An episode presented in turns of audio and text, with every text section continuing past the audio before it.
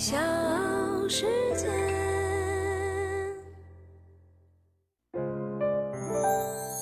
大咖故事，故事舅舅，越说越有。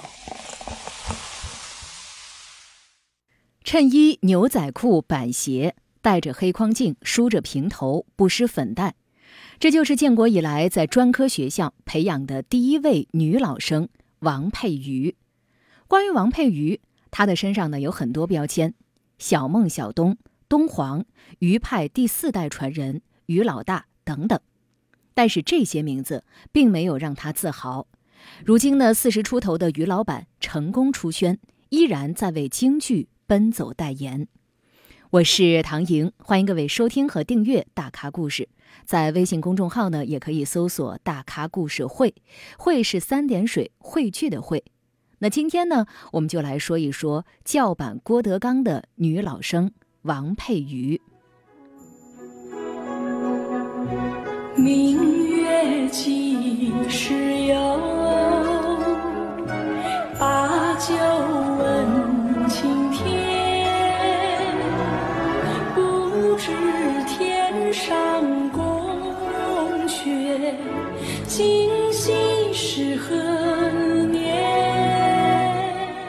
现在呢，我们听到的就是王佩瑜在参加综艺节目时所演唱的歌曲《但愿人长久》。但其实王佩瑜的本职是京剧女老生。多年来，关于王佩瑜有很多的非议。喜欢她的人呢，都认为她是艺术家，认为她的专业能力过硬。很多年轻人是因为她开始了解京剧，了解国粹。但是呢，讨厌她的人理由也很充分。明明是京剧演员，却去参加综艺，荒废了专业，降低“艺术家”这个词儿的含量。即使呢有话题度，也要和郭德纲呛声。那么，真实的王佩瑜究竟是怎样的一个女人呢？一九七八年，王佩瑜出生在苏州一个老百姓的家里。小时候，王佩瑜是标准的别人家的孩子，三好生、大队长。一九八七年，他开始学习评弹，很快就崭露头角。自学的新木兰辞获得了苏州竞赛的冠军，当地人呢都说他是评弹神童。上个世纪九十年代初，正是京剧的低谷期，王佩瑜呢就是在那个时候开始学习京剧老旦。一九九二年，王佩瑜上了初二，在学习了几个月的老旦之后，碰到了第一位伯乐范石人。老先生呢听了他的戏，觉得这个孩子有演唱技巧的天赋，学老旦有点可惜，建议呢他还是学习老生。当时梨园行里最红的老生，上海呢有严兴鹏，北京有于魁智，他们的表演王佩瑜都非常的爱看，对老生这个行当也很有好感，于是呢他就开始跟着范石人学习余派老生。他刚刚学会《空城计》和《珠帘寨》两段戏的时候，就赶上了上海戏校时隔十年再一次开设京剧班，面向全国招生。于是呢，王佩瑜就跟着范先生认识了上海戏校的王思吉老师。听过他的演唱之后，王思吉先生告诉当时上海戏校的校长杨振东，说有个苏州的小姑娘唱的是真不错。参加戏校的统一考试的时候，从腿、腰到形体、声乐、模仿、笔试，王佩瑜呢全部都合格通过。可是呢，发榜当天却榜上无名。打听了一番才知道，因为新中国成立以后，专业戏校没有培养过女老生。上海戏校考试委员会再三斟酌，还是决定不录取她。听到这样的消息。范石人、王思吉和邱正坚、翁思在几位老师呢都没有气馁，帮他想办法，如何在正式录取通知发布之前再努力一番。老师们让他当场写了一封信，表示喜爱京剧，我心已决，不论成败，都要将自己的一生献给京剧事业。当时那个刚刚十三岁的少女，面向看不到的未来，就这样在纸上。许下了一生的誓言。那个时候呢，他还不知道未来的自己会如何去践行这个誓言，只是想着能够快些启程，踏上这条路。第二天，他的妈妈就带着这封信，在上海市文化局的门口等了三个小时，把信呢交给了时任文化局局长马伯敏。王思吉老师则向戏校领导承诺，由他来担任王佩瑜的主教，确保他的专业学习。几天之后呢，上海戏校终于同意将他以培养师资后备力量的名义来录取。如果跟不上学校的进度，一年之后就要劝退。大咖故事，故事舅舅，越说越有。欢迎各位继续收听和订阅《大咖故事》，我是唐莹。今天的大咖呢，说到的是建国以来在专科学校培养的第一位女老生王佩瑜，于老板。王佩瑜的天赋呢是毋庸置疑的，但是来到戏校之后，他很快就发现自己和别人的差距。别人压腿脚尖呢能够够到额头，他却连手都碰不到脚；别人下腰呢能够摸到脚脖子，他的眼睛都看不到脚。曾经的优等生，老先生嘴里唱得不错的小姑娘，自尊心受到了重创。值得庆幸的是，王佩瑜没有放弃，就是一个字：练。一九九三年，电影《霸王别姬》上演，别人看的是偶像张国荣，而让王佩瑜印象深刻的是电影里师傅恶狠狠的那张脸，因为那个时候呢，也正是他在戏校练功最苦的日子。每天天不亮就要绕着文化广场晨跑，跑完了还要跟同学们一起各种撕胯扳腰，因为身体柔韧度不好，做这样的动作都会有强烈的撕痛。在一段时间里，《霸王别姬》就成了王佩瑜眼里的励志片。王佩瑜经常说自己的成功呢是不可复制的，不是因为天赋和努力，而是因为他的幸运不能复制。学习老生有范石仁先生指点迷津，考取戏校有众多老师一起帮忙，戏校学习更有恩师王思吉老师的倾囊相授。王佩瑜说：“如果没有王老师，就没有今天的王佩瑜。”王思吉在余派老生方面颇有心得，但是因为身体不好，一直呢在戏校负责管理资料。给上海戏校九二京剧班上课，是他第一次担任专业教师，而王佩瑜也是他的第一个学生。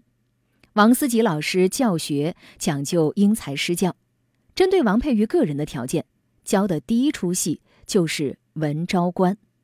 这出戏呢是杨派老生的绝唱，但是思吉老师打破了流派的框架，以张文娟先生的演出版本为主。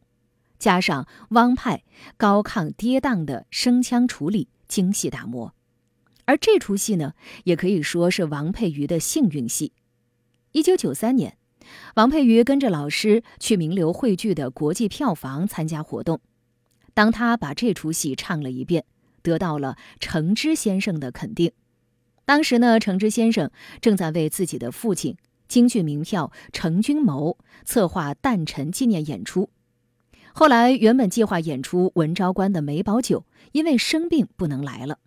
当时，程之先生就和王思吉老师商量，让十五岁的王佩瑜顶上唱一折《文昭关》。几天之后呢，程之先生招待北京来的梅葆玖，就特意把王佩瑜给叫上。一个是行里大名鼎鼎的九爷，一个呢是还未出茅庐的小姑娘。但是梅葆玖一入座就看到了他。还特意多看了几眼，听到是这个小姑娘顶上自己演出，梅葆玖更是饶有兴致地评论起来：“看着孩子脑门长得多好，人中也长，挂染口好看呢，真有点像孟小冬。”听到前辈的点评，十五岁的小女孩整个人都是懵的，但是这几句话她记了几十年。如今的梅先生已经去世。但他说这番话的语气和样子，王佩瑜都记得真真的。也是前辈的这几句话，为他后来贴上“小孟小冬”的标签埋下了伏笔。演出之后回到北京，梅葆玖还经常跟人提起上海有个余派女老生特别像孟小冬。几年后，王佩瑜去北京演出，许多看到她的人都会说：“这就是九爷提过的那个女老生啊。”一九九九年，王佩瑜所在的京剧班在北京举行毕业公演。原本呢，校长王梦云想请谭元寿给说说戏，可是没想到谭先生却主动要求和王佩瑜同台演出。就这样，王佩瑜演出《失空斩》时，谭元寿先生不仅为他把场，还和景荣庆先生一起陪着刚刚二十出头的他演了最后的《斩马记》。最后，等他演完击鼓骂曹，谭先生又上台给他献花。曾经看过孟小冬演出的谭元寿也亲自盖章，说他像孟小冬。末将年迈勇，血气惯长而红。大咖故事，故事舅舅。越说越有，欢迎继续收听《大咖故事》，我是唐莹。张爱玲呢有句话说：“成名要趁早。”王佩瑜做到了，但是少年成名也要面临着更多的考验。一九九六年，王佩瑜获得了梨园杯全国戏曲中专基本功大赛华东区的一等奖，但是，一九九八年有一次演出。自己非常熟悉的法场换子，在唱反二黄的最高潮处，他却突然因为忘词儿停了下来。幸运的是，当时的观众呢并没有喝到彩，老师们也没有说太多。但是王佩瑜自己却把这个当成了难以洗刷的耻辱。二零零一年，王佩瑜又获得了 CCTV 全国青年京剧演员电视大赛老生组最佳表演奖。也是这一年，王佩瑜进入到上海京剧院工作。不久，二十五岁的王佩瑜就当上了上海京剧院一团的副团长，也是新中国成立以来最年轻的剧团团长。顺遂的背后总是隐藏着危机。二十五岁的团长并没有那么好当，因为不懂得管理，资历太浅，理想中要做的事实践起来却太难。这个团长当的有些艰难，一直以来顺风顺水的王佩瑜觉得体制成了束缚，带来的都是限制和困扰。少年气盛的他干脆辞了副团长下海，成立了自己的京剧工作室。可是呢，自己成立工作室就要自负盈亏，但是京剧演出的市场并没有想象中那么好，对于一个体制外的自由人来说更是如此。工作室很快就遇到了生存危机，个人的事业也受到了影响。呛水之后的王佩瑜重新回到了剧院。时间呢，很快来到互联网风口的时代，自媒体的兴起让王佩瑜重新看到了希望。这一回，王佩瑜吸取之前的教训，他和上海京剧院合作开办了工作室“余英社”，他既是工作室的代言人，也是老板之一。他将王佩瑜这个人当做一件商品，放到各大综艺节目上去表演、去展览，讲述他的故事，表演他的才艺，和各行各界有个性的年轻人交朋友，从而让大家知道京剧的魅力。戏曲艺术之所以有今天的繁荣和辉煌，是因为传承。我自己是非常保守的一个人。因为确实，京剧艺术到现在发展两百年，这两百年当中有太多的精华，有太多宝贵的财富，你学都学不完，何谈去改？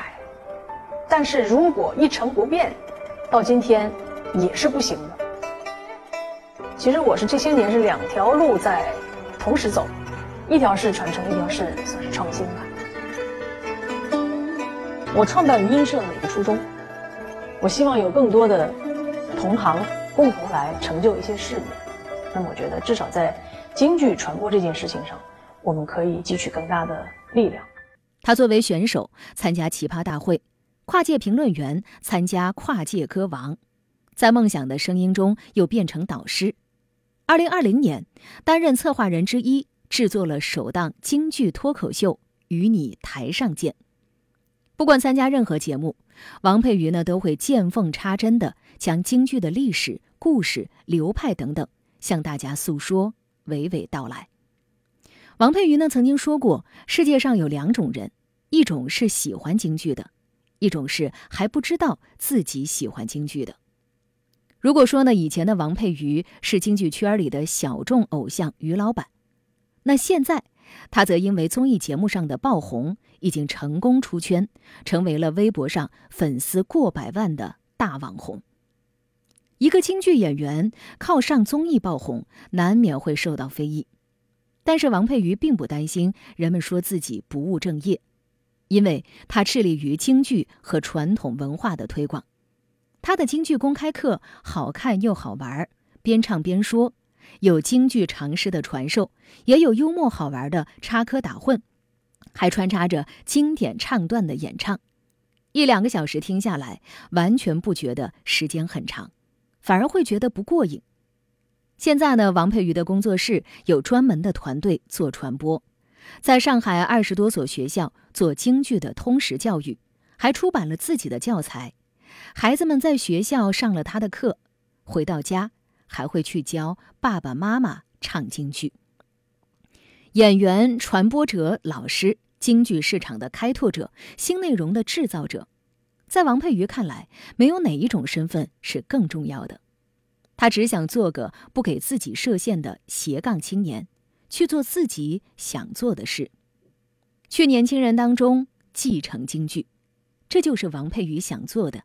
也是一直在做的。我是一个比较善于想的人，就想法比较多。十四岁进入上海戏校，算是新中国成立以后国家戏校培养的第一个女生唱老生。嗯，在戏校应该说我一直是受到很多的宠爱，所以从来在十八岁以前是从来不会去想。我将来吃什么饭？直到有一天，十八岁，有一天在台上演出，大幕拉开，突然我就看到台底下的观众，大概也就是几排观众吧，而且都是白发苍苍的老人。这个场景当时对我是刺激非常大的。等我们成年了，等过五年、十年以后，这些老观众有的会去世，有的老的进不了剧场了。我们的观众在哪里？所以从那天开始，我就觉得，除了在学戏、演戏以外，我是否应该走下这个舞台，去寻找属于我们自己的知音——年轻的观众？所以大概是从一九九九年开始，我就不断的进校园、图书馆、社区，一直到现在，已经走过了二十多个年头。开始的时候，完全是因为想要去获取自己的受众，年轻的观众。到后来，我发现传播本身也是一出戏，为我打开了一扇窗。这扇窗里面，绝不亚于京剧舞台表演的浩瀚。我觉得我不再是那一个安于在舞台上唱戏的京剧余派老生的再传弟子。我还有肩负起跟今天的观众、年轻人对话的一个使命和责任，这是我觉得很幸福的一件事。小世界。